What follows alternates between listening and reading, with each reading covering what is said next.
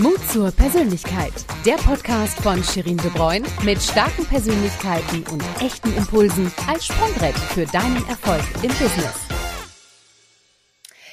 Willkommen! Lasst euch die neue Portion Mut zur Persönlichkeit schmecken. Am Kochtopf stehe ich, Shirin de Bruyne, Gründerin von Corporate Kitchen und Expertin für Kommunikation und menschliche Vernetzung. Mit dabei ist am Herd mein heutiger Gast, über den ich äh, euch jetzt äh, auch direkt mehr verraten werde. Er ist seit 25 Jahren in der digitalen Wirtschaft aktiv, gründete sein erstes Unternehmen mit 23 Jahren, spricht fünf Sprachen und ist ein Experte für Digitalisierung und die Arbeitswelt der Zukunft. Next 100 wählte ihn zu einem der 100 wichtigsten Köpfe der europäischen Digitalindustrie, um nur eine Referenz von vielen zu nennen. Aber persönlich schlägt sein Herz meines heutigen Podcast-Gastes auch für die neue Arbeitswelt, besser gesagt für die Persönlichkeiten, die sich darin bewegen und entwickeln möchten. Denn bei aller Digitalisierung und äh, der eigenen Begeisterung für den digitalen Fortschritt sieht er immer den Mensch im Mittelpunkt. Und genau das ist auch der Antrieb seiner Personalberatung 514, äh, die er im Jahr oder 514, er wird es gleich selber verraten, die er im Jahr 2013 mitgegründet hat. Ich freue mich, dass du jetzt mit mir über Mut zur Persönlichkeit sprichst. Harald Fortmann, hi. Hi, herzlichen Dank für die Einladung. Ich freue mich drauf. 514 oder 514? Klären wir das mal. Nein, 514, 514 war richtig. Ähm, das ist, äh, das ist die richtige Aussprache, um gleich mal ein bisschen international und total global zu klingen. Äh, Runde 2018 tatsächlich. Ach, ehrlich, 2018 war das? 2013 bin ich, bin ich in die Personalberatung eingegangen, aber als 514 gibt es erst seit 2018, genau. Na, guck mal. So, wunderbar. Guck mal, gleich erwischt. Haben wir das direkt klargezogen hier. Äh, apropos, wir wollen dich besser kennenlernen, Harald. Welche drei Hashtags charakterisieren dich und warum? Ja, da, das hast du ja netterweise im Vorgang schon gesagt, habe ich mir mal Gedanken gemacht. Ich glaube, das äh, Wichtigste für mich, gerade auch wenn wir über Persönlichkeit sprechen, ist äh, Hashtag authentisch, äh, Hashtag Respekt und Hashtag in Klammern digitale Menschen. Also das Menschen nicht mehr in Klammern, aber das sind, glaube ich, die drei, die äh, mich am besten charakterisieren würden. Und warum? Warum ist authentisch bei dir ein Hashtag, der zählt? Ja, ich glaube, und das ist, das ist wahrscheinlich auch was, was sich natürlich irgendwie im Leben entwickelt. Na, wer jetzt mal ganz scharf gerechnet hat, okay, der seit 25 Jahren in der Digitalwirtschaft mit 23 Gründen, also wahrscheinlich 48, bin tatsächlich schon dieses Jahr 50 geworden. Ähm, also sogar ein bisschen mehr als, als ein Vierteljahrzehnt schon im beruflich unterwegs. Und ähm, im Laufe der Zeit hat sich für mich eigentlich immer mehr bewahrheitet, dass äh, Authentizität eigentlich das wichtigste Gut ist. Ja, also wenn du in dem Moment, wo du dich verstellst, äh, bist du nicht mehr du selbst, logischerweise.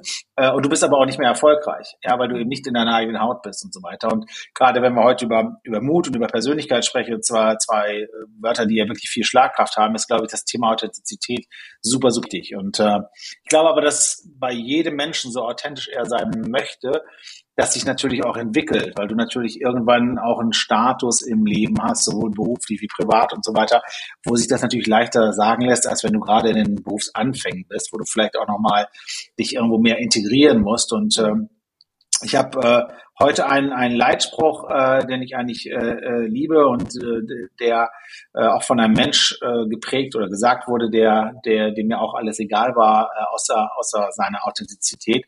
Das ist Franz Josef Strauß, der hat gesagt, everybody's darling ist auch everybody's Arschloch. Jo. Und äh, das finde ich halt genau passend. Und ich meine, du musst nicht jedem gefallen und ich habe bestimmt Menschen auch, die, die mich nicht mögen mag. Das ist dann halt so. Ähm, aber ich glaube, indem du authentisch bist, äh, überwiegt immer noch die Zahl der Menschen, die, die gerne mit dir Zeit verbringen. Vor allem, wenn man ihnen, Hashtag 2, respektvoll begegnet. Ne? Ja. Ja, ja. Ja. Absolut. Also Respekt ist, ist für mich das, ähm, also nicht nur das Wahlkampfwort des Jahres, was Scholz ja auch geprägt hat, mhm. sondern das, was mir momentan in der Zeit so ein bisschen fehlt, gerade am Anfang von Corona, da sind die Leute noch irgendwie klatschen auf den Balkon gegangen, haben ich noch gesagt, so, wow, okay, super. Ja, vielleicht hat diese Pandemie eine Sache, die, die, die sie gut machen wird, dass die Menschen ein bisschen menschlicher wieder werden und, äh, und auch mehr Respekt auch vor solchen Berufen wie gerade Pflegeberufe oder, oder auch Kassierer im, im Supermarkt und so haben, die sich ja für uns einsetzen. Das ist leider in der Pandemie jetzt wieder verloren gegangen. Und ich finde, wir, wir leben, äh, erleben gerade tatsächlich die respektloseste Zeit, die ich hier erlebt habe. Also man mag schon gar keine sozialen Medien mehr öffnen, weil da eigentlich nur noch äh, gebasht wird. Bashed und das finde ich mhm. sehr schade. Ja, da sollte ja. man vielleicht mal wieder überlegen, ähm, mit wem man zu tun hat und was man sagt und wie man agiert. Vielleicht hilft, hilft ja da auch die Leitlinie, äh, die ich auch habe, ne? wenn ich Fragen stelle. Ich stelle nur Fragen, die ich selber auch beantworten wollen würde. mhm. Insofern, vielleicht ist das ja auch eine schöne Leitlinie. Man schreibt nur das, was man selber auch lesen möchte von sich, über sich. Das kann ja auch ruhig mal kritisch Total. sein, ne? Ist ja gar kein Thema. Also natürlich muss es verschiedene Meinungen geben, sonst haben wir keine Entwicklung. Aber der Respekt, ähm, das ist halt eben das, was oft fehlt, ne? Ja, ja, und das ziehe ich auch wirklich durch, wo du es gerade sagst, das ist das mit dem Schreiben absolut so und auch, ja, wie kommen immer wieder mich zu, die sagen, ja, wir haben so ein tolles Anlageobjekt für Sie und das können Sie doch hier und sage ich mal, nee, es gefällt mir nicht. Und dann sagen die, das muss Ihnen ja nicht gefallen, aber das bringt eine super Rendite, sage ich doch wenn ich eine Wohnung kaufe, dann würde ich da auch selber einziehen wollen, weil das ist auch wieder Respekt dem gegenüber, also dann den entsprechenden Mietern gegenüber, dass man eben ähm, äh, sagen würde, ich finde das hier so schön, dass ich gerne jemanden reinlasse. Und ja. ähm, also ähm, merke ich gerade selber, es zieht sich so ein bisschen durch und ich glaube, das ist, das ist wichtig, dahinter zu stehen und dann, ähm, dann wird das schon irgendwie, ne? Ja. Weißt du denn noch, wo sich unsere Wege getroffen haben? Weil wir kennen uns ja schon massiv lang. Für meine, also ich Für deine jungen Jahre, ja. Für meine ist es gar nicht so. Doch, das ist wirklich lang her. Das war tatsächlich noch in, äh, wenn ich das richtig im Kopf habe, in meiner äh, Funktion ähm, als, als äh, Mitglied des, des BVDW-Präsidiums ja. hatten wir ein Meeting in diesem äh, Fishbowl oder wie das hieß, bei Denkwerk. Genau. Und äh, da warst du mit dabei und äh, ich war äh, geflasht von dir, das weiß ich noch sehr genau. Hab gesagt, äh, weil ich glaube, das ist auch was, was ich gut kann, ist so Potenzial einschätzen. Und ich war gesagt, so, heilige. Ich weiß auch, wir waren mit Tanja Feller das war gar, gar kein angenehmes Meeting, da bin ich auch mit Tanja sehr aneinander geraten. Mhm. Das war auch ähm, super spannend, weil das hat uns ganz nah zusammengebracht, eigentlich diese Auseinandersetzung. Nachher sind wir zusammengewachsen. Und ähm, ich weiß noch, wie wir raus ey, die bräuchte mein BVDW als Presssprecherin. Aber ähm, nach einer Rücksprache mit, mit äh, Marco Zingler hat der gesagt, wenn du unsere Freundschaft aufs Spiel setzen willst, dann mach das. Okay, gut, dann nicht. Echt, das hat der Marco gesagt. Der ist ja auch schon ja. im Podcast gewesen. Hätte ich das mal gewusst, hätte ich den direkt damit konfrontiert. Aber er wird es ja hören. Ja. Er wird es hören, Harald. Und äh, ja, aber ihr hattet ja auch beim BVB, äh, BVB sage ich schon, beim BVBW, beim BVDW, Bundesverband Digitale Wirtschaft, hattet ihr dann ja auch tolle Pressesprecher. Also von daher, Absolut. weißt du, ihr habt ja würdige äh, Vertreter, sag ich mal, gefunden, muss man auch sagen. Ne? Ja. Auf jeden Fall. Nein, wir hatten gute aber, Leute immer, das stimmt. Aber du bist einer der Kontakte, den ich wirklich über die ganzen Jahre auch immer wieder im Blick hatte und auch immer wieder äh, gesehen. Ne? Wir haben uns ja auch auf, auf verschiedenen Netzwerkveranstaltungen gesehen, weil du auch ein, ein Mensch bist, der sich wirklich für Menschen interessiert. Und das finde mhm. ich toll. Und das schätze ich auch an dir persönlich. Äh, weißt du, es ist ja das eine, Fragen zu stellen und als Headhunter oder so unterwegs zu sein. Und das andere ist wirklich, oder in dem Fall warst du es ja noch nicht, du warst ja noch mhm. Teilmitglied der digitalen Wirtschaft, bist du jetzt immer noch, aber ne, da halt wirklich in Vollzeit. Und ähm, du stellst Fragen man merkt, er stellt sie jetzt nicht, weil er sie muss, sondern weil du es mhm. willst. Und ich glaube auch, dass du mit Menschen, denen du keine Fragen stellen magst, auch nichts zu tun hast, oder? Ähm, ja, da bin ich auch genauso konsequent. Es gibt wenige Menschen, die ich nicht mag, muss man sagen. Die, also auch gerade auch in unserer Branche, aber auch äh, darüber hinaus gibt es eigentlich wenige, die ich nicht mag. Aber die, die ich nicht mag, die mag ich nicht. Und ja. ähm, da möchte ich auch nichts mit denen zu tun haben. Das ist vergeudete Zeit. Negative Energie brauche ich nicht. Braucht kein Mensch. Ja, richtig. Apropos Energie, beschreib uns doch mal äh, deinen Tag. Wie sieht der denn so typischerweise aus und äh, welche Fragen beschäftigen dich da? Mhm. Rate mal, wann ich morgens aufstehe. Um 5.14 Uhr. Ah, sehr gut, genau. Das ist äh, ein Teil der Logik hinter unserem Brand. Genau, 5.14 Uhr stehe ich auf. Alle fragen immer, was ist das für eine blöde Uhrzeit? Das liegt daran, dass ich um 5.14 Uhr quasi wach werde, meinen Wecker gestellt habe. Meistens äh, wache ich äh, auf, bevor er losgeht. Und dann habe ich um 5.15 Uhr meine Füße auf dem Boden und äh, beginne den Tag sozusagen. Ähm, das ist so eine, so eine Marotte von mir. Aber da, da startet der Tag und ähm, äh, also morgens... Ernsthaft? Hab, also ernsthaft ja, immer? Also am Wochenende natürlich nicht, aber Echt, ja? Also, also, bisher war es immer so. Ich muss sagen, dass Corona es ein bisschen versaut hat, äh, weil man ja jetzt ja nur noch fünf Minuten irgendwie von äh, Schlafzimmer zum äh, Homeoffice hat und, mhm.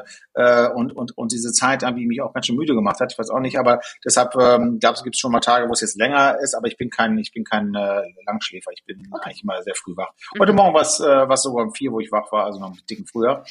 Ähm, aber das passt dann schon. Genau. Und äh, ja, also früher bin ich sehr viel gelaufen. Das äh, geht momentan nicht mehr aufgrund eines, äh, eines Rückenschadens, äh, den ich mir bei so einem Marathonzug mal zugeholt habe.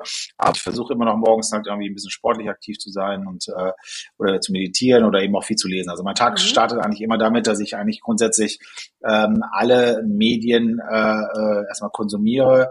Ja, ganz wichtig, ne? äh, äh, Schröder hat's gesagt, Bild, Bams und Glotze. Ne? Also einmal in die Bild gucken, damit man weiß, wie tickt Deutschland gerade wieder. Mhm. Ähm, ganz wichtig, morgens einmal drauf zu schauen und dann äh, die richtige Lektüre dann mit dem Handelsblatt und äh, dann starte ich so informiert in den Tag. Dann wacht auch langsam so alles hier bei mir zu Hause auf und äh, die Kinder sind im Stress und auf dem Weg zur Schule und so weiter. Mhm. Genau. Und dann geht's äh, äh, dann schon los. Momentan natürlich viel mit Videokonferenzen, früher halt eher mit persönlichen Treffen, die ich natürlich jetzt sehr vermisse. Aber gut, ähm, besser ich sehe noch Leute über die Videoscreen als andere Menschen, die natürlich den ganzen Tag zu Hause sitzen, keine Kollegen mehr um sich haben und nur noch irgendwie in den Bildschirm alleine reingucken. Mhm. Das ist, glaube ich, noch einsamer. Wie wichtig ist denn da deine Morgenroutine, die du jetzt gesagt hast, auch für deine Produktivität? Also ist es wirklich wichtig für dich, geregelt anzufangen? Ja. Hm? Ja, doch, da bin ich, da bin ich ähm, schon sehr, also du siehst ja schon an diesen 5.14 Uhr, ne, das ist ja schon ziemlich bescheuert und ein bisschen krank, Nein, ne? Das ist aber doch Branding äh, mal. Deine Firma schon ja, so das, heißt. Ja, genau, das stimmt schon. Hättest du ja auch 6.30 Uhr ähm, nennen können vielleicht. Das wäre vielleicht ein bisschen freundlicher. Ja, also die Idee kam tatsächlich, also ich wollte ja gar nicht irgendwie sagen, so ich bin deshalb, äh, ich wach da auf, sondern ich habe wirklich in dem Thema, wo wir dann ausgegründet haben aus der alten Firma mit meinen Kolleginnen, haben wir halt überlegt, so okay, ähm, was ist es eigentlich? Und ich habe mich gerade zu dem Zeitpunkt sehr viel beschäftigt mit eben genau Menschen, die Morgenroutinen haben. Und wenn du mal guckst, die erfolgreichen Top-Manager, ja, Steve Jobs, Elon Musk, wer auch immer es ist, die stehen alle vor 6 Uhr aber auch weit vor. Tim Cook ne, steht 4 Uhr morgens auf. Und die beschäftigen sich eben mit sich selbst, machen Sport, äh, haben ihre Routinen, lesen was und so weiter. Und äh, das war so ein Punkt, wo ich gesagt habe, hey, ne, wir, wir, wir gucken uns ja gerade Manager an, wir, wir besetzen die, die, ne, die Führungskräfte von heute und von morgen. Und ähm, da ist heute in der, in der ähm, in der Logik oder in der, wie sagt man, in der, in der Kompetenz auch, die sie haben müssen, ist vor allem auch diese, diese, dieser Selbstzugang, diese Selbstreflexion ja auch super, super wichtig. Und deshalb passte das auch so schön, weil ansonsten, wen interessiert zwar nicht aufstehe, aber das passte einfach sehr gut zusammen mhm. zu, dem, zu dem ganzen ja. Thema.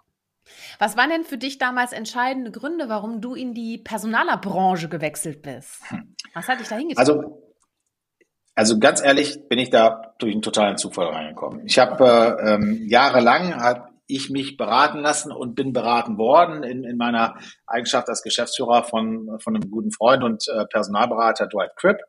Und ähm, als wir 2012 ähm, äh, meine damalige Mediaagentur ähm, äh, mit dem gesamten Pixelbar Gruppe an Publicis verkauft haben, war für mich klar, ich möchte nicht in einen Konzern, ich bin kein Konzernmensch, da, da bin ich viel zu aktiv für. Und äh, bin dann auf Dwight zugegangen und der hat gesagt, Mensch, wie wär's denn, wenn du zu uns an Bord kommst? Und wir haben so viele Leute, die jetzt gerade das ganze Thema digitale Transformation angehen, die Teams aufbauen wollen und so weiter. Deine Kompetenzen sind doch da super. Und mein erster Gedanke war so, ich und HR, was habe ich denn damit am Hut? Äh, wenn du dann irgendwie 18 Jahre operativ äh, irgendwie Digitalfirmen gemanagt hast. Ähm, ich habe es nicht gesehen, ja. Und er hat da wirklich ein gutes Auge gehabt, hat gesagt, nee, das ist dein Thema. Du hast es im BVDW, hast du diese ganzen Personalthemen doch äh, besetzt. Du hast das Thema, damals hieß es ja noch äh, Bildung und Personalberatung, jetzt mhm. heute Arbeitswelt Zukunft ja auch gegründet und geprägt. Und ähm, mein erster Gedanke war, ach ja, eigentlich warum nicht? Mit spannenden Leuten reden und so, das kann ich ja und das mag ich auch. Ich schaue es mir mal an. Ja, worst case, ich hatte meinen goldenen Fallschirm, weil ich hätte einfach eins meiner der Mandate genommen, hätte mich selber darauf besetzt und wäre zurück ins Operative gegangen. Aber Dwight hat da, da bin ich ihm heute noch sehr dankbar für, echt ein äh, gutes Auge für gehabt, weil das äh, ist tatsächlich, ich habe viele Sachen in meinem Leben gemacht, aber das ist äh, definitiv äh, die Beru der Beruf oder die Funktion, die mir am meisten Spaß macht, weil es genau dieses Digitale, wo ich ein totaler Nerd bin, ich bin ja auch ein totaler Apple-Fanboy und alles, ich muss immer alles ausprobieren, mhm. aber eben auch den Menschen dabei habe und genau diese, diese beiden Sachen zusammen verbinde und ähm, das ist äh, absolut mein Traumberuf. Mhm, toll. Und wie hat denn dein Umfeld reagiert, als du dann die Seiten gewechselt hast? Weil jetzt äh, löst du ja ganz offiziell auch seit vielen Jahren ein ganz großes mhm. Problem mhm. deiner früheren Branche, nämlich Fachkräftemangel. Ja, ja, das ist noch, noch schlimmer geworden als früher, genau, ja. Das war ja übrigens damals auch der Grund für mich, in, in BVDW reinzugehen, 2002. Mhm. Ich kam gerade aus, aus, äh, aus LA äh, wieder und habe dann, äh, sollte hier in Deutschland eben äh, für ein Suchmaschinenunternehmen äh, Leute einstellen, habe gemerkt, da ist überhaupt nichts. Nach dem Bubble Burst äh, ist rausgekommen, okay, die, die Makler und Fleischer, die wir vorher in der Branche hatten, die sind vielleicht doch nicht so gut. Wir bräuchten mal gelernte Leute und die waren nicht da. Ne? Deshalb habe ich mich mit dem Thema tatsächlich sehr früh schon beschäftigen müssen.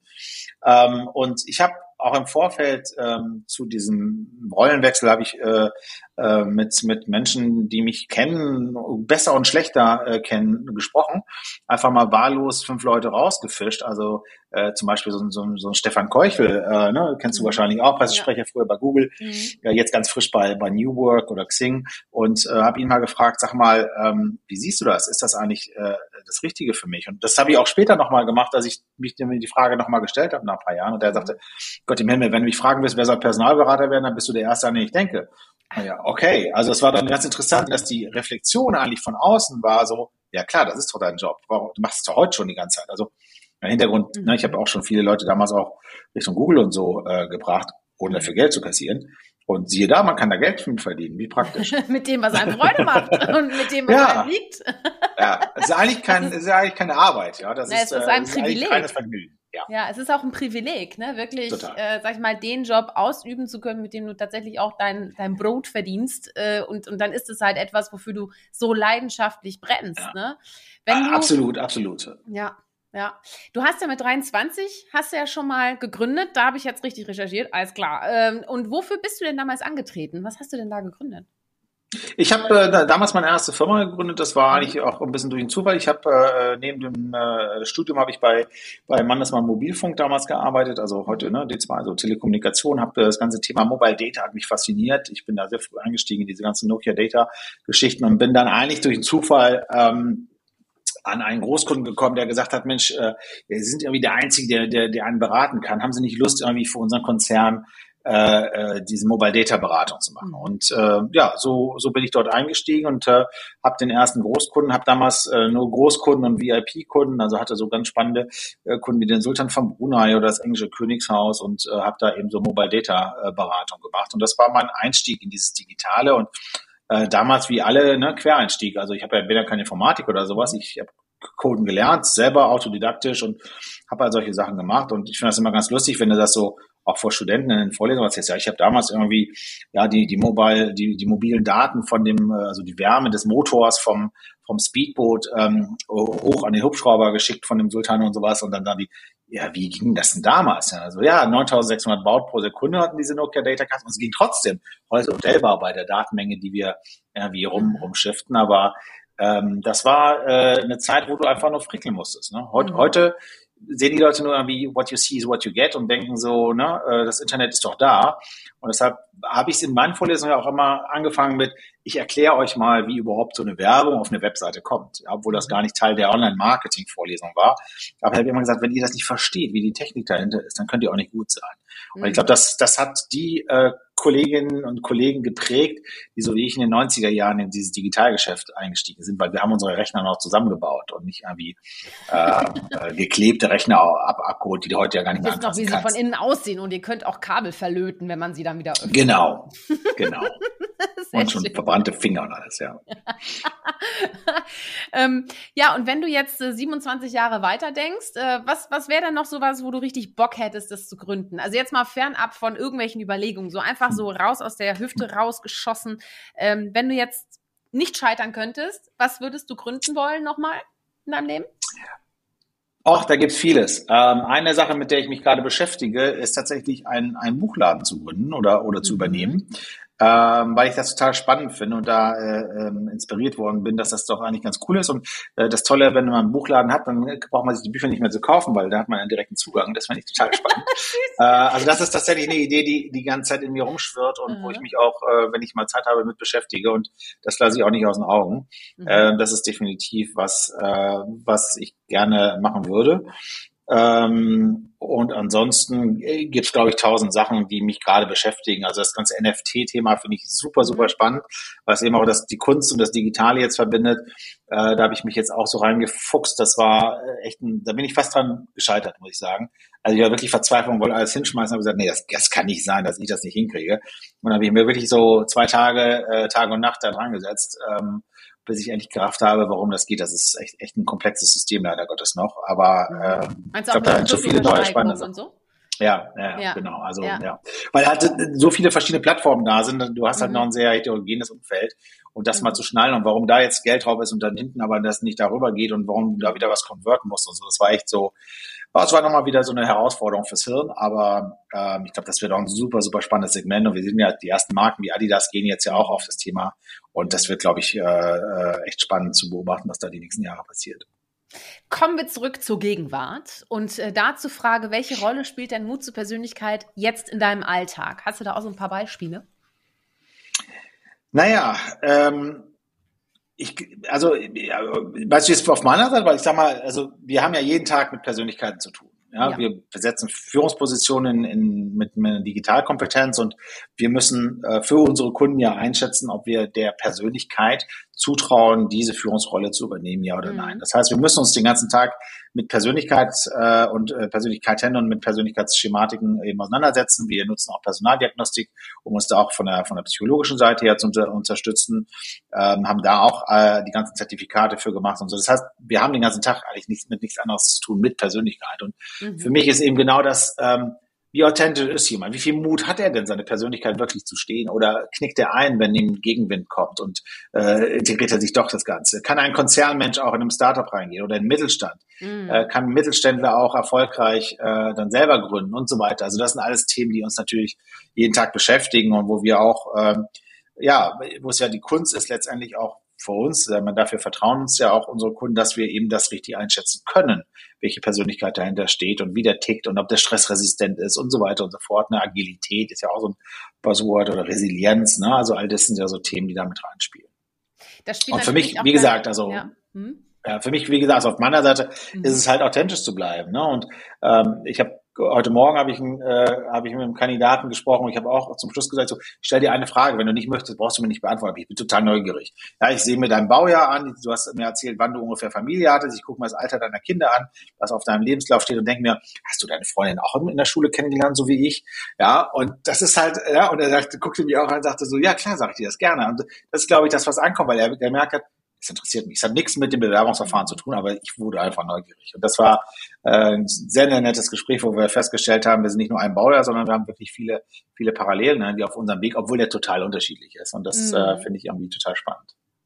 Ja, weil einmal ist es ja so, dass du natürlich äh, den Mut zur Persönlichkeit erkennst, ne? Also bei den Bewerberinnen und Bewerbern oder potenziellen Kandidatinnen und Kandidaten, ne? Die du, die du halt eben auch vermittelst. Ja. Aber du legst ja auch selber Mut zur Persönlichkeit an den Tag. Da wollte ich so ein bisschen drauf hinaus. Und hast du denn auch schon mal Mandate abgelehnt, weil die einfach nicht gepasst haben? Ja, ähm, sehr oft. Ähm, äh, muss man immer aufpassen. Das ist ja so ein schmaler Grad auch. Mhm. Ne? Also das, äh, ähm, also mir ist es immer wichtig, dass die, die Kunden, mit denen ich spreche und wo ich ein Mandat ablehne, auch verstehen, warum ich es tue und das nicht heißt so, oh guck mal, der Fortmann, der ist jetzt satt, der muss gar nicht mehr was annehmen. Das stimmt. Wir freuen uns über jeden Kunden grundsätzlich, über jedes mhm. Mandat und über jede Herausforderung dort, äh, jemand Passendes zu finden und, und, und, und dieses Puzzlestück dort einzufügen.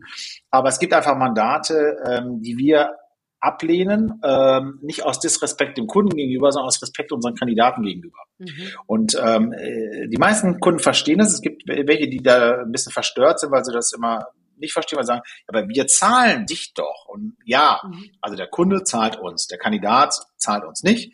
Äh, ganz im Gegenteil. Ähm, aber wir haben, äh, und das ist, sage ich wir, weil das für meine Kolleginnen ähm, auch alle so gilt, ähm, wir haben eine Verantwortung auch unseren Kandidaten gegenüber. Wir holen die im Regelfall ja aus einem bestehenden Job raus. Also ganz selten ist mal jemand, der sowieso gerade nichts vorhat, aber die meisten sind ja in einem Job und wir sagen denen, hey, wir haben was, da ist das Gras noch viel grüner.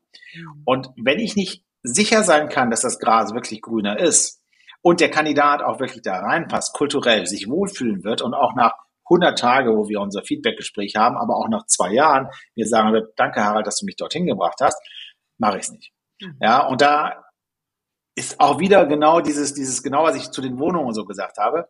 Ich, die Frage, die ich mir immer stelle, ist, würde ich diesen Job gerne machen wollen? Mhm. Und wenn ich die nicht mit Ja beantworten kann, dann äh, lasse ich es und, äh, ähm, und äh, lehne dieses Mandat ab. Das ist einer der Hauptgründe. Dann gibt es noch Gründe wie, ja, wir hätten gern Chief Technology Officer für 80.000 Euro, gibt einfach der Markt nicht her. Mhm. Ja, und dann nehme ich auch so ein Mandat nicht an, weil wir stellen dann sofort eine Rechnung und äh, wissen dann von vornherein, wir können es gar nicht besetzen zu den Bedingungen. Das macht natürlich auch wenig Sinn. Also da sind wir sehr ehrlich und, und sehr äh, ja, nah am Markt und wir nennen uns ja nicht umsonst Personalberater und nicht Vermittler, mhm. weil ähm, wir wollen ja auch beraten. Und das eben beiden Seiten, Kunde und Kandidat. Und das machen wieder sehr, sehr transparent. Und der eine oder andere Kunde ist schon mal verstört und sagt so, boah, sie sind aber ganz schön nah an den, an den äh, Kandidaten dran.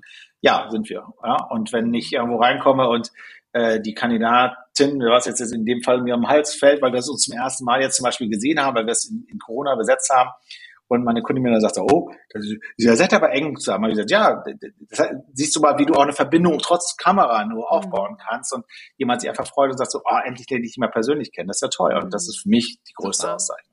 Ja.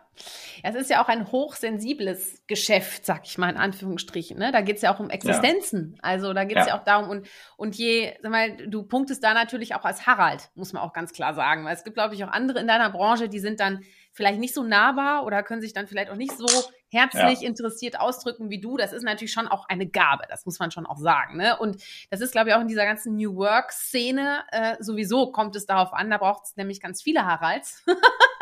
New, York, New, New Work ist ja auch eine Philosophie, die du nicht nur predigst, sondern vor allem ja auch selber vorlebst. Ne? Ja. Ähm, erzähl uns doch mal, wie du selbst New Work definierst.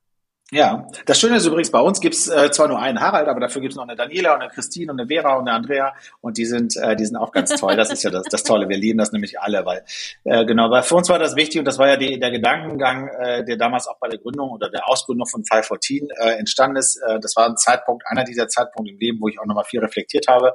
Meine Mutter war gerade verstorben und äh, die Konstellation, die ich vorher hatte, ähm, passte aus verschiedensten Gründen nicht, nicht äh, auf der persönlichen Ebene. Und dann haben wir gesagt, komm, äh, lass uns das äh, zusammen machen. Ähm, und ähm, das sind ja äh, meine engsten Kolleginnen auch in, in, der, in der Firma äh, davor, mit denen ich das zusammen mache. Und wir haben gesagt, wir wollen bestimmte Sachen ändern. Wir wollen nicht nur dieses New Work predigen, was ich ja auch im BVDW seit Jahren mache, sondern wir wollen es leben. Ja. Das heißt, wir haben, wir haben keine Urlaubsanträge oder so ein Kram.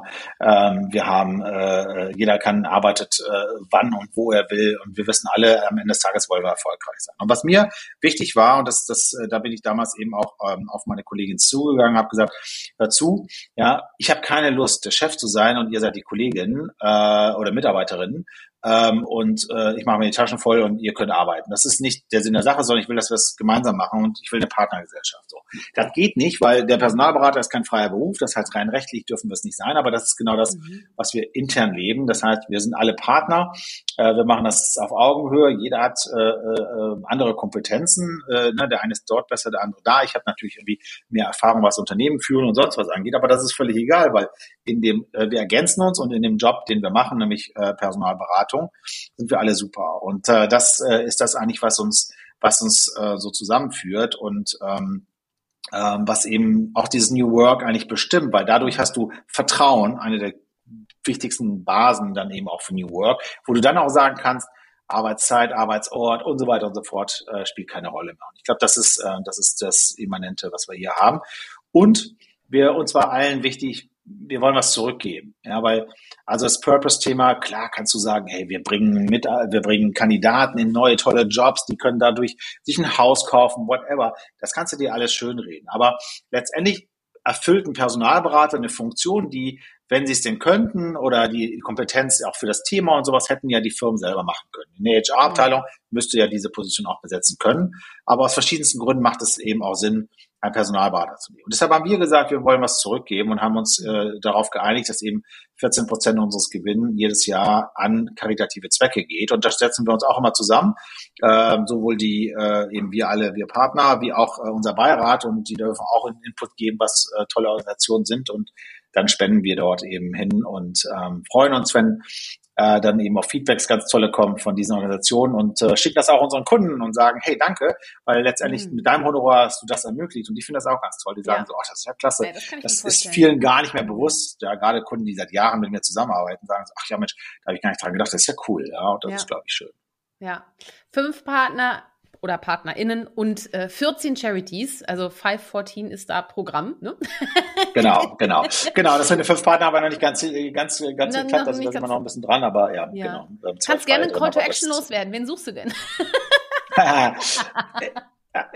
Immer gerne. Äh, wir, suchen, wir suchen sowohl äh, ein, zwei junge Menschen. Äh, wir wollen, wir wollen keine 20, 30 machen. Das ist uns wichtig. Wir sind, mhm. äh, wir sind ganz nah an den, an den Kunden dran und du kannst nicht skalieren, du kannst nicht auf einmal 20 Mann haben, weil da hätte ich mhm. keine Zeit mehr zum Kunden zu gehen. Das wollen wir gar nicht. Aber wir bräuchten halt zwei junge Menschen, die Lust haben, äh, eben quasi sozusagen von uns zu lernen und, und, und mit uns groß zu werden und dann eben auch eigene Verantwortung zu übernehmen.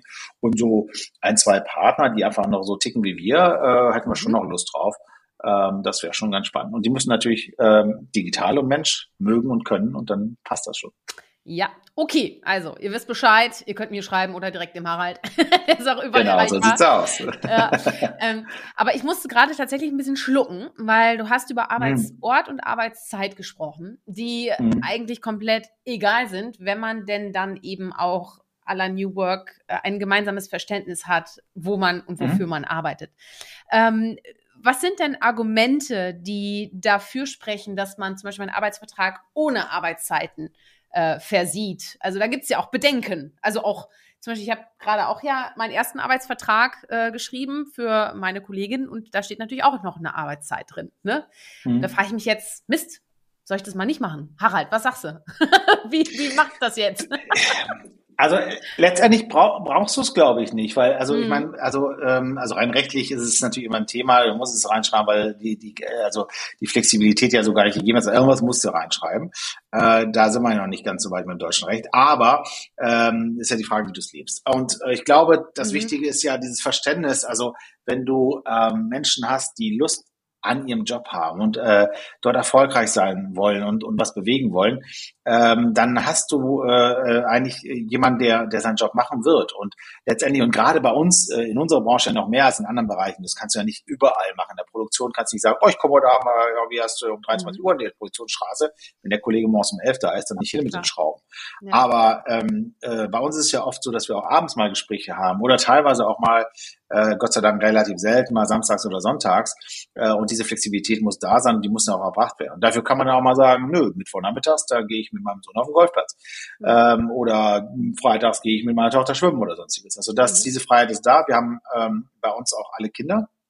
Äh, und dementsprechend äh, brauchen wir ja auch diese Flexibilität. Äh, nicht nur die Mütter, sondern auch ihr als Vater möchte natürlich auch mal Zeit mit den Kindern verbringen. Das ist wichtig. Und ich glaube, dass das ganze Thema Arbeitszeiten muss nicht mehr reguliert werden, sondern muss, man muss eine Verständigung haben und gemeinsames Verständnis auch, ähm, wann und wie man zusammenarbeiten will. Und das kann zwischen zwei Menschen passieren. Das muss nicht in einem Vertrag stehen. Ja. Ja, auch, auch unsere Verträge, also wir arbeiten ja immer mit so lustigen Sprüchen auf unseren Titelblättern und auf unseren Verträgen steht ein weiser Spruch, da steht da nämlich drauf, Vertrag kommt von Vertragen. Mhm. Und äh, so sieht auch unser Vertrag tatsächlich aus. Der ist auf das Minimum, so ne, Datenschutz und so weiter, äh, runter äh, äh, dezimiert. Aber wir haben äh, viele Sachen, die du in einem normalen Personalberatervertrag finden würdest, haben wir nicht drin, weil wir sagen, wir wollen unseren Kunden keine Vorschrift machen, ja, sondern wir beschreiben, wie wir zusammenarbeiten und äh, wir haben eben die rechtlichen Voraussetzungen drin, wie eben zum Beispiel Gerichtsstandort oder oder Datenschutzklausel und mehr eben nicht. Mhm. Ja, und dann sagen viele Kunden, aber der Vertrag ist, wo sind Ihre AGBs? Haben wir nicht. Bei uns ist Handschlag, da sind wir ganz hanseatisch. Mhm. Aber wenn die, wenn das Vertrauen nicht funktioniert, dann vertraut auch die, dann, dann funktioniert die, die Zusammenarbeit mit einer Beratung auch nicht. Ja, ja. Ja, wie siehst du denn die Trennung von, von ähm, Privatleben und Berufsleben? Ist das überhaupt noch ein Zukunftsmodell aus deiner Sicht als Experte für die Arbeitswelt der Zukunft? Ehrlich gesagt, nein. Also auch, auch dieses, dieser Spruch von Work-Life-Balance, ähm, glaube ich schon seit langem nicht mehr dran. Das ist, das ist Quatsch. Es ist Work-Life-Integration. Ja, du, du integrierst dein Arbeitsleben in dein Privatleben, nicht andersrum, ganz wichtig. Äh, weil das Privatleben muss schon noch im Vordergrund stehen. Äh, ja, das heißt, du musst Zeit für deine Familie, du musst Zeit für deine Eltern haben, die vielleicht mal krank werden oder sonstige Themen. Also das muss immer die Priorität Nummer eins sein. Und dann integrierst du in dieses Privatleben, integrierst du deine Arbeitszeit. Und wenn das so läuft, dann klappt das auch eigentlich ganz gut. Und äh, ich finde auch diese ganzen Buzzwörter, die jetzt auch im Rahmen von New Work teilweise bemüht werden wie Workation, ja Bullshit, ja. Also wenn du wenn du deinen Job liebst und gerade wenn du selbstständig bist, dann hast du dein Leben lang Workation gemacht, ja, weil dann äh, reagierst du auch mal im Urlaub auf eine E-Mail, auf einen Anruf oder sonst. Das macht mir zumindest nichts aus. Wenn ich nicht möchte, drehe ich mein Telefon ab. Also wenn ich gerade irgendwie, keine Ahnung, äh, auf der Achterbahn mit den Kindern bin, dann mache ich halt, gehe ich nicht ran oder gehe, ne, oder stelle das Telefon aus. Kann man ja alles machen, hat auch jeder Verständnis dafür. Ähm, und ich glaube, ähm, das, das ist wichtig, dass sich das etabliert, dass, dass man ähm, ja diese Flexibilität lebt, aber nicht eine Trennung. Ja? Mhm. Also die Idee, die damals VW, glaube ich, war es, man hatte um 18 Uhr die E-Mail-Server auszuschalten und die Leute gehen dann auf, auf Gmail, um dann ihre Mails zu Ja, das ist ja krank. Also das will ja gar keiner. Ne? Und das ist mhm. immer so, frag doch mal die Leute, mit denen ihr zusammenarbeitet, wie sie zusammenarbeiten wollen, statt denen einfach was vorzuschreiben, was sie vielleicht gar nicht wollen. Ja, ja, ja, ja, genau. Ich meine, es gibt ja auch äh, extrem viel auch äh, Energie ne, durch dieses selbstbestimmtes Arbeiten. Aber es ist auch ein bisschen Typsache. Erlebst du es auch, dass, dass äh, manche Menschen überfordert sind, also da vielleicht auch gar nicht mitkommen und es gerne mögen, wenn sie halt ja. eben ein Raster vorgelebt bekommen äh, oder auch vorgesagt bekommen? Ja, absolut. Also wir erleben es jetzt, sage ich mal, nicht im direkten Umfeld, weil die Menschen, die wir suchen, also wir haben ja immer früher gesagt, Führungskräfte mit einer ausgewiesenen Digitalexpertise, das kannst du heute gar nicht mehr sagen, weil was ist Digitalexpertise heutzutage? Aber es sind vor allem Menschen, die ja Veränderungen lieben und, und Neues ausprobieren wollen, Mut haben und, und sowas. Deshalb haben wir diese Menschen relativ selten, beziehungsweise die werden bei uns nicht bestehen. Aber ja, sie gibt es. Und gerade wenn wir Firmen auch beraten zu anderen Themen, Restrukturierungsmaßnahmen, äh, neue Integration von zum Beispiel Digitalabteilungen und wir dann die Org-Charts verändern, dann haben wir natürlich auch mit diesen Menschen zu tun. Und das ist ganz wichtig, dass sie abgeholt werden. Und diese Debatte fehlt mir zum Beispiel ja auch in dieser ganzen äh, Remote-Debatte jetzt durch Corona. Ja, äh, äh, oh, wir, wir geben unsere Büros auf und alle können von zu Hause aus arbeiten. Nein, nein, nein. Also ganz großer Fehler. Es gibt Menschen, die wollen nicht zu Hause arbeiten, die wollen im Büro sein, die wollen, brauchen die Umgebung oder die können es auch nicht anders, weil sie vielleicht nur eine 18-Zimmer äh, äh, Apartment haben, wo sie am Küchentisch sitzen und abends Rückenschmerzen haben, weil sie mhm. eben keinen vernünftigen Stuhl haben. Und ich finde, äh, das ist eben genau das Thema. Ja, sprecht mit den Leuten, fragt sie, was, was wollt ihr eigentlich? Also nicht basisdemokratisch, sondern einfach mal erstmal erst zuhören, dann sprechen. Ne? Es gibt so ein chinesisches Sprichwort. Man hat zwei Ohren und zwei, man hat zwei Ohren und zwei Augen, aber nur einen Mund. Das hat seinen Grund. Ja, deshalb erstmal zuhören, zuschauen, diese Empathie fliegen lassen und dann kann man eben sagen, okay, das ist das, was wir daraus gelernt haben und wie wir eigentlich die Arbeitswelt nach Corona zum Beispiel gestalten wollen. Und wir begleiten gerade viele Kunden genau bei dieser Überlegung. Ja, können wir Arbeitsräume abschaffen?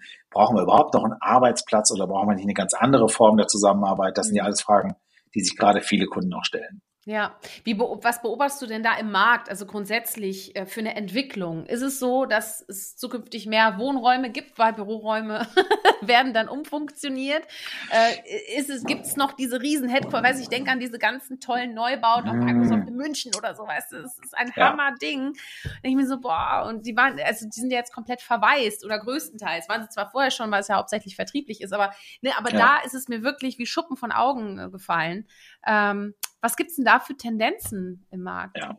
Also was wir klar sehen und auch mit vielen Kunden besprechen, ist, ist, ist äh, beim Auslaufen des Mietvertrages oder eben auch schon vorher eine absolute Reduzierung der Arbeitsfläche. Ja, also mhm. da, da führt gar kein Weg dran vorbei. Das ist massiv, das sehen wir so bis zu 50 Prozent bei manchen Unternehmen. Ja, ich habe gerade auch mit einem, mit, einem, äh, mit einer Anwaltskanzlei gesprochen, ähm, die auch im, im Digitalen unterwegs sind und der sagte auch, wir haben 50 Prozent unserer Fläche jetzt vermietet, weil äh, die meisten Kollegen auch jetzt und auch in Zukunft von zu Hause aus arbeiten werden. Ja. Und ähm, viele bu führen Buchungssysteme ein, wo du die Tische buchen kannst und du hast dann eben so ein Floating Desk, der äh, ne, mal, mal heute mal da, übermorgen mal da, was super, super ähm, Übungsmethodik auch ist für Agilität, ne? weil auf einmal sitzt du nicht mehr in, deinem, in deiner Abteilung mit deinen Kollegen, die du seit 20 Jahren kennst, sondern bist halt jeden Tag irgendwie woanders oder der Geschäftsführer sitzt mal auf deinem Platz und huch, aber da sitze ich doch jeden Tag. Ja, nee, aber heute nicht. genau. Und das ist, ähm, mhm. das ist schon ein absoluter Trend und äh, ähm, ich, auch das Coworking-Thema wird, wird aufblühen bis zum geht nicht mehr. Ähm, also ich glaube, äh, WeWork hatte eine harte Zeit, äh, wird aber äh, die goldenen Zeiten vor sich haben, weil das ist ein, ist ein absolutes äh, sinnvolles Trendthema, dort äh, neue Teams reinzusetzen oder eben auch zeitweise ar zu arbeiten in verschiedenen Locations und so. Ähm, also das sehen wir auf jeden Fall kommen, dass sich das mhm. verändert und der Arbeitsplatz verschwindet und äh, dafür äh, entstehen Kommunikationsräume äh, und, und, und, und Plätze und sowas, also wo man eben äh, untereinander oder mit Videokonferenzen natürlich auch in, in singulären oder, oder auch in Tandem-Boxen irgendwie drin setzen wird, um eine Videokonferenz zu machen oder sonstiges. Aber dieser Arbeitsplatz, wo ich meine E-Mails bearbeite und abends nach Hause gehe, mhm. Äh, das äh, hat keine Zukunft und ähm, wird auch ähm, vielleicht ähm, auch dazu führen, wenn wir jetzt Richtung Immobilien schauen, dass wieder ein bisschen äh, Landflucht entsteht und die Städte ein bisschen entzerrt werden, was ja, glaube ich, auch ganz gut wäre, wenn man sich die Mietpreise so anschaut, die ja kein Mensch mehr bezahlen kann. Ja gut, der Speckgürtel um Köln zum Beispiel, der ist auch ganz schön speckig. ja, der, genau, der, der, der Speckring wird immer größer. Der Speckring, der wird größer, ja. ja. Ja, spannend. Also ich, ich finde das total spannend. Ich habe dann auch immer den Spruch für mich, äh, Flexibilität am Arbeitsplatz ist Flexibilität im Kopf äh, weil ja. es ist tatsächlich so, ähm, ne, ich bin ja auch seit fünfeinhalb Jahren äh, im Coworking, äh, habe jetzt äh, schon, jetzt seit anderthalb Jahren habe ich ein festes Büro, also jetzt, wo ich auch drin sitze, ähm, aber kann trotzdem und, und wechsle auch oft mein, mhm. meinen Arbeitsplatz, weil ich dann ja. vielleicht gerade einfach in der Stimmung bin und ich mache es auch manchmal absichtlich, weil sich auch mal zu reduzieren und nicht alles um sich herum zu haben, ja. das das hilft, ne? Also mal auch klare Absolut. Gedanken zu kriegen, ne? Und ich finde, das ist total äh, zeitgemäß, auf jeden Fall, ne? Ja, sich da zu entschlacken. Aber sag mal, das ist ja auch diese ganzen Veränderungen, die machen ja auch was mit einem, ne? Also wie bleibst hm. du denn da gelassen? Also wo erschöpfst du denn deinen Mut, den du in deinem Leben und bis jetzt auch äh, ja an den an den Tag legst? An seine Mutquellen? Ach, ich glaube, was das ist, das ist das, was ich auch eingangs sagte. Wenn du, wenn du äh, eine gewisse Erfahrung, ein gewisses Alter dann auch erreicht hast, dann äh, wird man ja weiser, ne? Und äh, man muss auch nicht mal äh, nicht mehr irgendwie alles äh, mitmachen und so. Und, und ähm, glaube ich, man man kann auch besser Abstand noch von Sachen nehmen. Und ähm, für mich ist es immer wichtig gewesen, wenn ich zurückblicke, bin ich stolz auf das, was ich geleistet habe und habe ich irgendwie eine Spur lassen. Und äh, deshalb äh, habe ich das ja auch so immer so gerne gemacht mit, äh, mit der Lehre, äh, ob das jetzt an der Uni oder bei der DDR oder sonstiges war. Es hat einfach viel Spaß gemacht, auch so ein bisschen von meinem Wissen irgendwie weiterzugeben. Ich habe gesehen, du hast den, den Fabio Ziemsen hast du ja letztens äh, auch mhm. gehabt. Ne? Super, super Gespräch. Auch Fabio war, war einer meiner Studenten. Ach. Und äh, ich habe damals, als der bei mir war, schon gesagt, so, boah, der hat ein unglaubliches Potenzial, also aus dem ja. wird nochmal ganz was äh, Großes. Und also gerade was er jetzt äh, neu aufgebaut hat, ist schon richtig, richtig cool. Also das ist, äh, das ist auch echt eine coole Socke. Und ähm, ich glaube, dass das, das Standing, was du dann einmal erreicht hast, ähm, weil du dir eben auch Sachen bewiesen hast. Und ne, ich habe ja vieles in meinem, ich habe sehr früh in meinem Leben angefangen zu arbeiten, weil mir Schule zu langweilig war. Und ich habe immer gesagt, ich will immer was anderes machen. Ich bin auch mal ähm, ans Band in der Druckerei beim Bierdeckel gedruckt gegangen und habe mal gesagt, ich will mal ausprobieren, wie das ist. Es war echt krass hart. Ähm, und habe gesagt, okay, das will ich in meinem Leben nicht fahren. Ich war Süßwarenverkäufer im, im Kaufhaus, habe ich auch gemacht. Ne? Äh, das war ganz lustig. Ähm, und all sowas habe ich immer wieder ausprobiert, aber ich gesagt, ich, ich muss Wirtschaft verstehen. Ich will verschiedene Jobs verstehen, um dann wirklich zu sagen, ähm, was ist es, was, was mich treibt. Und für mich war damals nach dem Abitur klar, ne, Familie mütterlicherseits ist komplett, äh, sind alles Bankenvorstände. Äh, ich ich mache auch Bank. Ne? Und Finanzen haben mich auch immer interessiert, auch heute noch, aber ich bin froh, dass ich damals einen Absprung gemacht äh, oder geschafft habe in diese digitale Welt, was ja ein Zufall war. Äh, sonst wäre ich vielleicht äh, heute irgendwie Banker, den man mit, mit Äpfeln bewirft oder sowas. Ähm, das war schon ganz gut.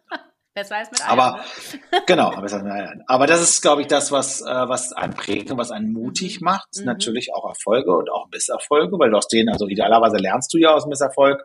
Ja, Bubble Burst 2001, 2002, meine Herren, so, also von mhm. heute auf morgen äh, musstest du alle Leute entlassen, äh, bis dann bei Aldi, äh, hast du dann dein, deine, deine, äh, damals noch D-Mark, ja, kurz vor der Einführung vom, vom mhm. Euro äh, zusammengekratzt, um überhaupt noch was zu essen zu kaufen, weil du auf einmal über Nacht von irgendwie äh, siebenstelligen Umsätzen auf null runtergekracht bist. Ja, das, das mhm. lehrt dich Demut.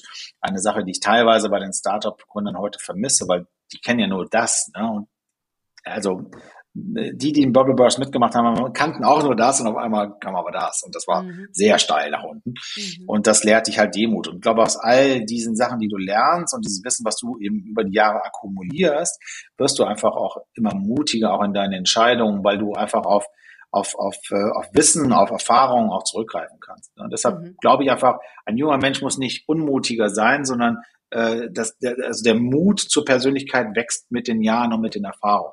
Mhm. Ja, ja, ich glaube auch tatsächlich bei mir, äh, das Thema hat mich zwar auch mein Leben lang begleitet, aber dass ich jetzt sage, so, ich will mich jetzt dazu wirklich proaktiv austauschen mit meinem Netzwerk und mit, mit interessanten Persönlichkeiten. Ich glaube, das wäre vor fünf Jahren auch noch nicht so gewesen. Also das mhm. hat sich ja dann auch über die, über die Jahre erst ähm, entwickelt, ne? Ähm, ja. Wo man dann auch einfach äh, ja ein bisschen standfester wurde, so in dem, ja. was man so macht und auch die Ergebnisse. Man ist dann irgendwie zufrieden mit sich und aber ich bin auch immer sehr selbstkritisch, muss ich zugeben. Äh, ich kann, ich ja, das ist eine wichtige Eigenschaft. Na, na, Selbstkritik ist super wichtig. Also äh, wenn man sich, wenn man nicht sich selber mehr hinterfragt oder auch mal andere um, um Reflexion bittet ne, und sagt, mhm. hey, sag mal, wie findest du das denn, was ich da mache oder so? Ähm, ich, äh, daraus kann man unglaublich viel lernen. Und äh, ich glaube, wenn du nicht mehr selbstkritisch bist, dann bist du arrogant. Und das ist nicht gut.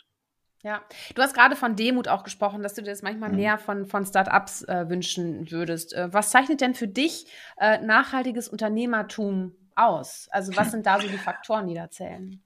Ja, definitiv nicht äh, Founder oder Gründer auf der Visitenkarte stehen zu haben. nicht ähm, einfach nur, weil man gründen will. ja, das ist, ähm, also ich muss immer aufpassen, weil ich da sehr polemisch werde und das ist, äh, das ist auch wieder respektlos. Und ich habe, äh, ich habe einfach aus der eigenen Erfahrung, weil ich es ja auch schon in meinem Leben gemacht habe, wenn du gründest, das ist, das ist ein Ritt. Ja, also das, äh, da was aufzubauen, ist immer eine tolle Leistung. Und mhm. äh, es gibt natürlich Menschen, die verschiedene äh, Ziele im Leben haben. Ja, und mhm. was ich immer finde, ist, äh, dass also man kann auch das Ziel haben, ich will in fünf Jahren Exit machen, Multimillionär sein. Da sage ich mir, ja, super, klasse. Wenn das dein Ziel ist, werd glücklich damit. Meins wäre es jetzt nicht, aber äh, ist völlig in Ordnung. Ich habe ein Problem dann, wenn die Menschen sagen, so ja, ich will die Welt verändern und so weiter, aber am Ende des Tages wollen sie sich nur die Taschen voll machen und mhm. verlassen das Unternehmen in dem Moment, wo sie es verkaufen oder sonstiges. Also das hat wenig mit dem Unternehmer zu tun, zu tun, was ich darunter verstehe, was meine Definition davon ist, weil für mich ist es eher äh, Unternehmertum das, was, was man im Mittelstand kennenlernt, wo ja viele Kunden ja auch sind. Ähm, da habe ich äh, ähm, in, in meiner Beraterzeit einen Begriff gelernt, ganz früh schon und der mich jetzt wirklich über die äh, Jahre auch begleitet hat, ist die sogenannte Enkelfähigkeit.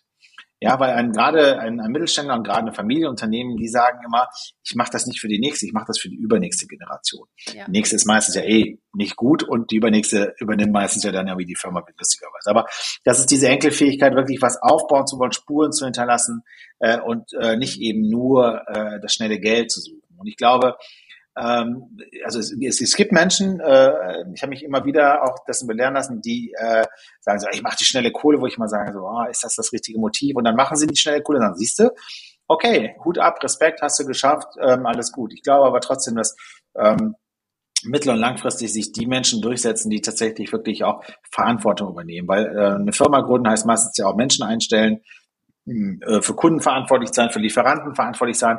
Ja, deshalb nennen wir diese ganzen äh, Leute auch Partner, weil äh, wir wollen was zusammen bewegen. Und das ist, das ist mhm. ganz wichtig, das, dieses Verständnis zu haben, ähm, dass es eben nicht irgendwie Kunden oder Lieferanten sind, sondern am Ende des Tages ja auch Menschen, äh, mit denen man dort zu tun hat. Und ähm, das ist, glaube ich, der wichtige Punkt. Und das wünschte ich mir mehr. Äh, äh, das ist jetzt so Richtung Berlin gesagt, wobei man kann ja auch jeden anderen Ort dazu nehmen. Das ist jetzt keine Berliner Eigenschaft, aber durch die durch die Kondensierung der mhm. Startup-Szene, vor allem in Berlin, erlebst du es da bei vielen, dass sie sagen, so, oh, machen. Ich höre es auch teilweise, wenn ich so an Schulen und so ähm, Karriereberatung mal mache, so ehrenamtlich, ne, dann dachte ich, Kindern ja mal irgendwie so, oh, ihr habt doch das Leben vor euch und wie geil ist das?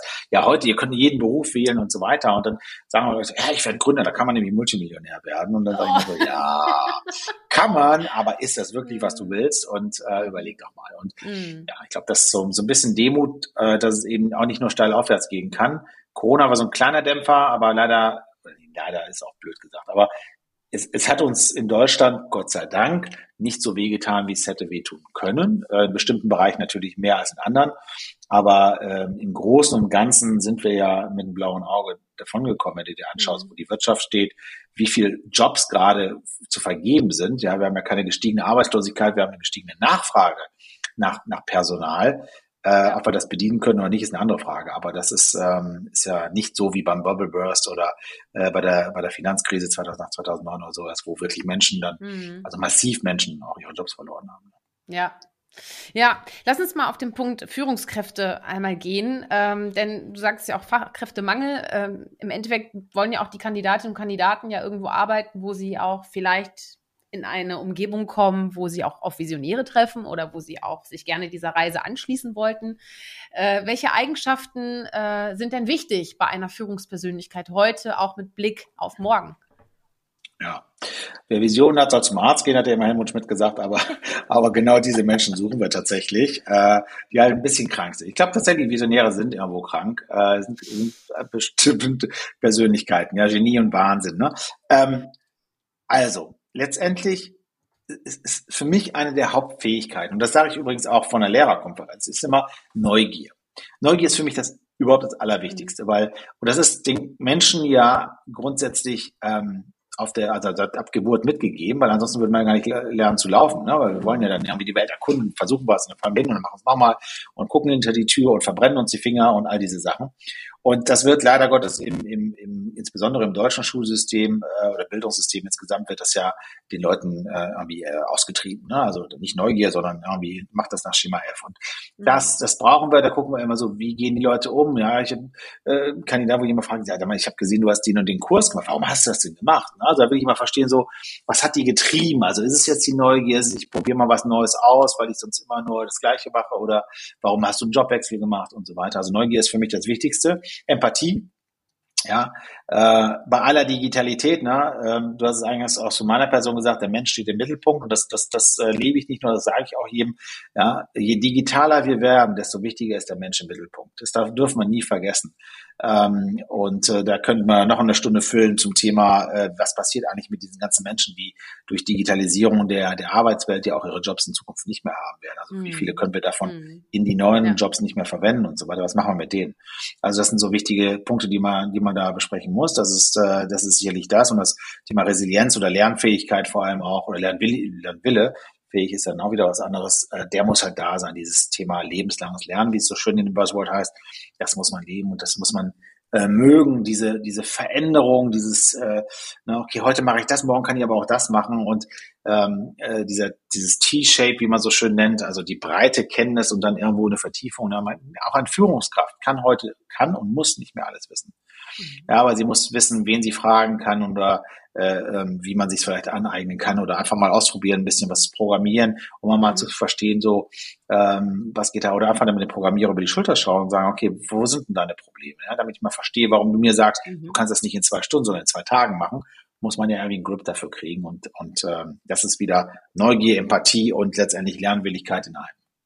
Spannend, ja, das sind super Eigenschaften. Ja, erinnere mich auch sehr tatsächlich an den Talk, den ich mit äh, Marco hatte, Marco Zingler, mhm. mhm. weil äh, ein wesentlicher Wert von ihm ist Neugier. Also ja, insofern. Definitiv. Ja, auch, das das kann ich bestätigen. Ne? Der ist sehr ja. neugierig. Ja, ja. definitiv. Du sag mal, gibt es denn ähm, bestimmte Persönlichkeiten in deinem Umfeld oder auch vielleicht aus der Literatur, aus der Geschichte, die du inspirierend findest? Und wenn ja, warum? Also ich, ich würde es gar nicht, also tatsächlich meine Lieblingslektüre sind Biografien, ja, und das äh, zeigt, das ist ganz lustig, weil da zeigt sie auch, dass ich mich wirklich ähm, für diese Menschen immer interessiere, aber ich finde das immer ganz toll, wenn man sowas liest. Und ähm, ähm, ich es kommt immer darauf an, was man sich anschaut und was einen geprägt hat. Also einer, der den ich sicherlich ähm, verehre, weil es einfach ein unglaublicher Geist ist und, und auch so eine Wiederaufstehung hat, ist ganz klar Steve Jobs. Also das ist, mhm. glaube ich, jedem im Markt irgendwie bekannt, dass ich ein totaler Apple-Fanboy bin und ich finde einfach, dass der geleistet hat und wie er die Welt verändert hat, ist einfach sagenhaft.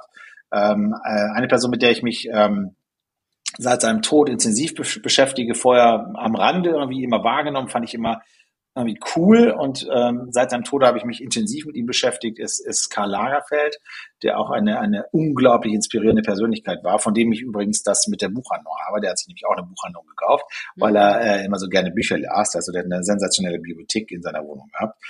Ähm, das ist ein, also ich habe wirklich bei der Biografie von von dem Herrn Kaiser äh, gibt es eine tolle Biografie und äh, ich habe am Ende, äh, ich habe wirklich geweint, ja, also um, um die Persönlichkeit, äh, weil sie war unglaublich.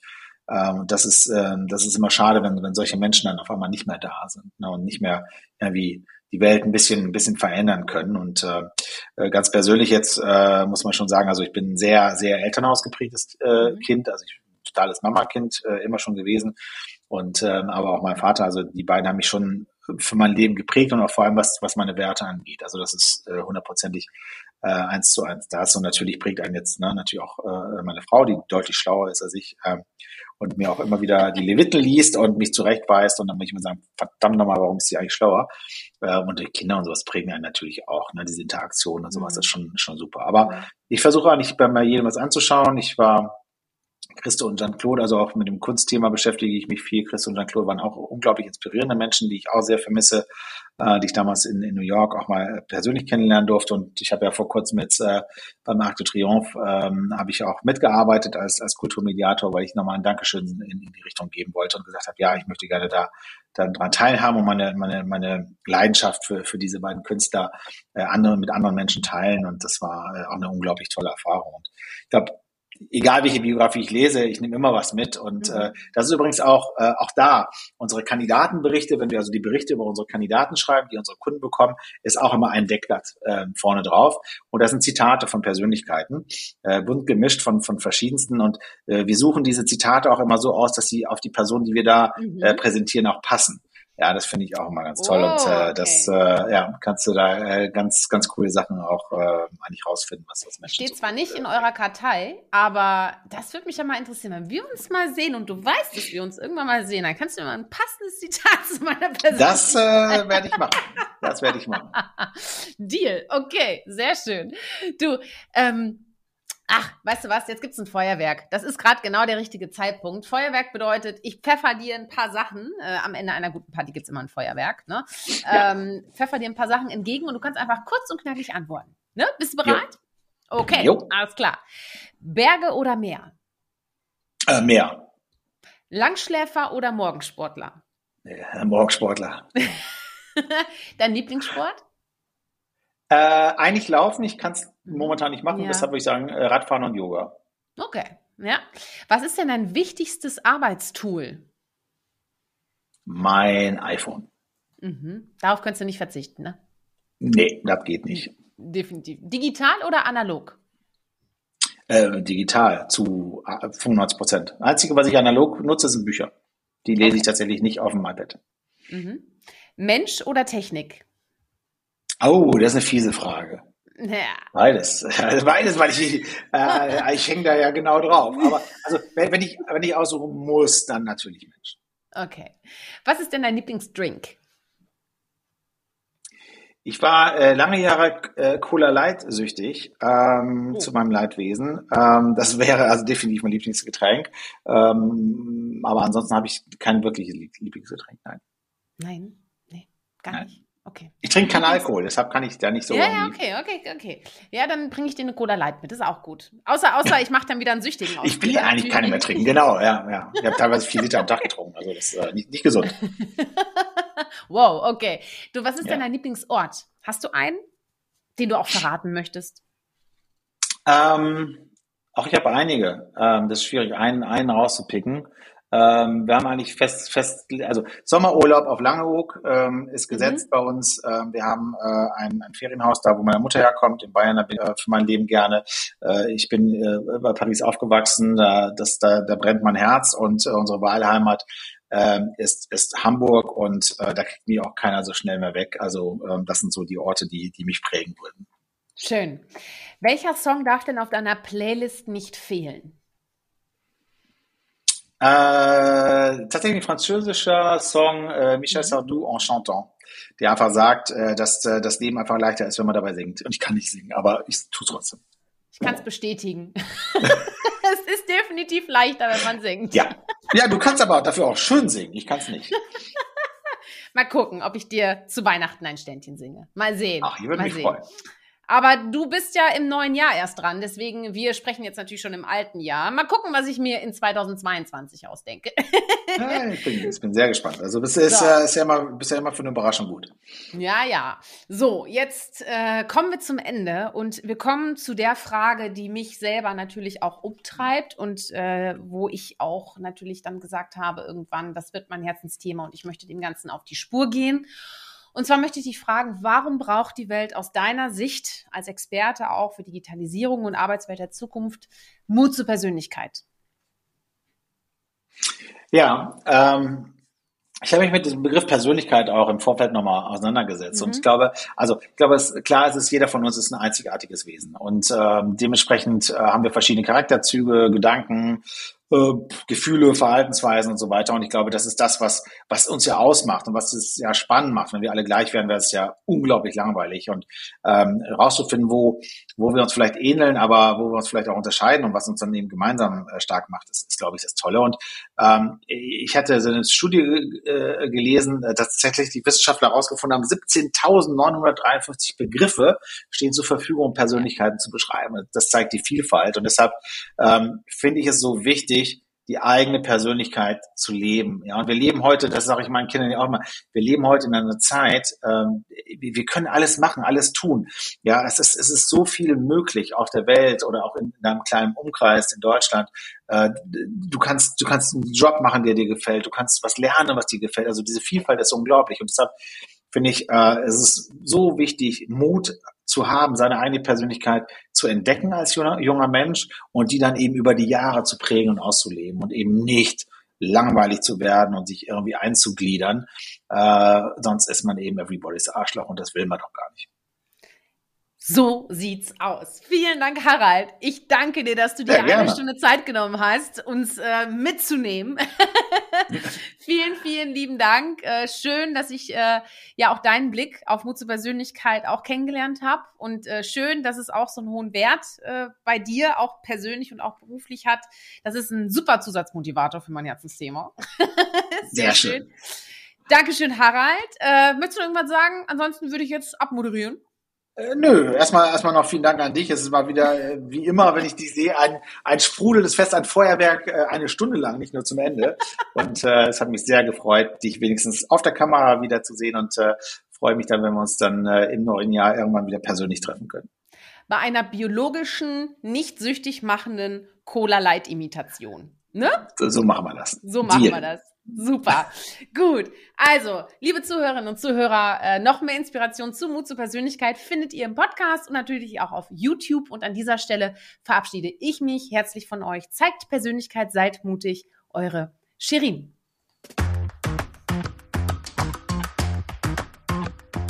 Hol dir deine Portion Mut zur Persönlichkeit. Alle Folgen zum Podcast findest du unter www.mutzupersönlichkeit.de, als Video bei YouTube und bei allen gängigen Podcastdiensten.